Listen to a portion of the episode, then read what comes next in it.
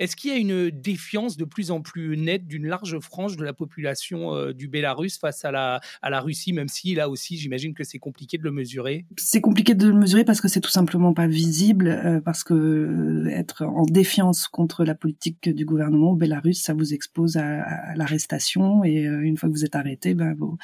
les droits du justiciable n'existent pas au Bélarus, vous êtes éventuellement soumis à des, à des tortures, etc. Donc, donc non, c'est extrêmement difficile d'avoir une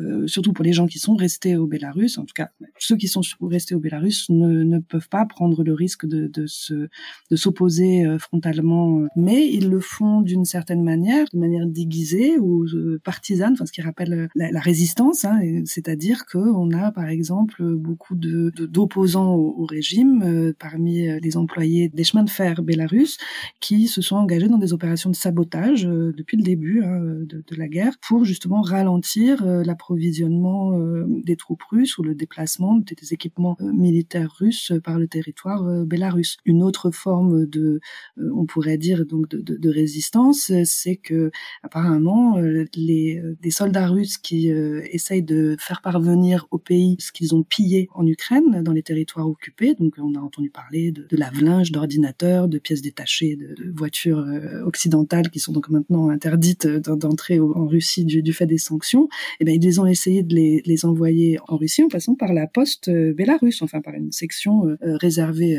aux militaires. Et il se trouve qu'il y a eu des employés des postes bélarusses qui ont détourné ces, objets de pillage pour éventuellement peut-être les, restituer. Mais bon, on, sait aussi qu'à l'arrivée à l'arrivée en Russie, apparemment, seuls 10% des, des, objets de pillage ont, sont vraiment arrivés aux destinataires puisqu'ils auraient aussi été eux-mêmes pillés par les employés russes des postes. Donc c'est un exemple, voilà, d'une forme de, de, de, résistance, en tout cas côté Bélarus, c'est ces opérations de, sabotage euh, qui essayent de, à la fois de, signaler une opposition à la guerre et puis éventuellement à leur petite échelle de l'empêcher, de la compliquer, de, la rendre plus, plus coûteuse et plus visible aussi, euh, y compris aux, aux yeux de la population locale pour qu'elle sache l'étendue de, l'implication euh, russe dans, dans, ce conflit, de la responsabilité, potentiellement de la responsabilité pénale aussi du Bélarus euh, ultérieurement.